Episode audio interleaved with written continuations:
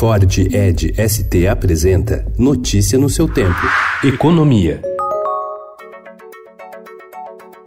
A Câmara dos Deputados concluiu ontem a votação do primeiro turno da reforma da Previdência com a análise dos destaques. No final, foram aprovadas mudanças que suavizaram as regras para professores, policiais, homens e mulheres. Mesmo com as mudanças, o secretário especial de Previdência e Trabalho, Rogério Marinho, afirmou que a economia com a reforma nas regras de aposentadoria e pensão deve ficar em torno de 900 bilhões de reais em 10 anos. O valor final ficou abaixo da meta de economia de 1 trilhão de reais estipulada pelo ministro da Economia Paulo Guedes. Mas, segundo Marinho, a aprovação da medida provisória 871 de combate às fraudes na concessão de benefícios do INSS fará com que a União ganhe pouco mais mais de 200 bilhões de reais nos próximos 10 anos, a partir de 2020.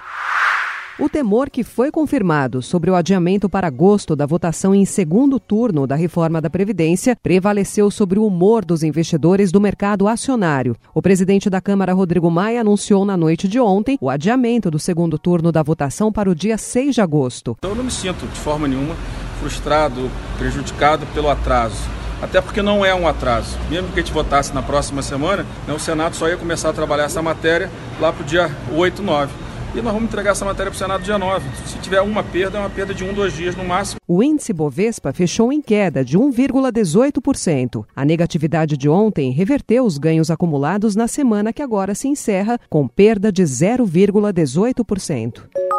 Com a recuperação da economia mais devagar do que o inicialmente esperado pelo governo, a equipe econômica cortou pela metade a projeção oficial para o crescimento econômico neste ano, de 1,6% esperado em maio para 0,81% agora. O dado divulgado ontem está próximo da estimativa do mercado financeiro. No último boletim Focus, elaborado pelo Banco Central, analistas previam uma alta de 0,82% no produto interno bruto, o PIB, neste ano.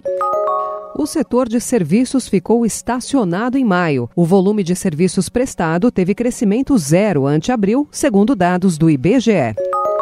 A Comissão Federal do Comércio dos Estados Unidos aprovou um acordo pelo qual o Facebook pagará multa de 5 bilhões de dólares por conta de violação de privacidade dos usuários pela companhia. A multa se refere a uma quebra de um pacto firmado pelo órgão americano com a rede social que concordou em 2011 em proteger os dados de seus usuários após violação inicial feita na época. A quebra do contrato foi revelada no ano passado após o escândalo da Cambridge Analytica, consultoria política contratada pela campanha de Donald Trump em 2016, que usou indevidamente dados de 87 milhões de usuários da rede social. Notícia no seu tempo. É um oferecimento de Ford Edge ST, o SUV que coloca performance na sua rotina até na hora de você se informar.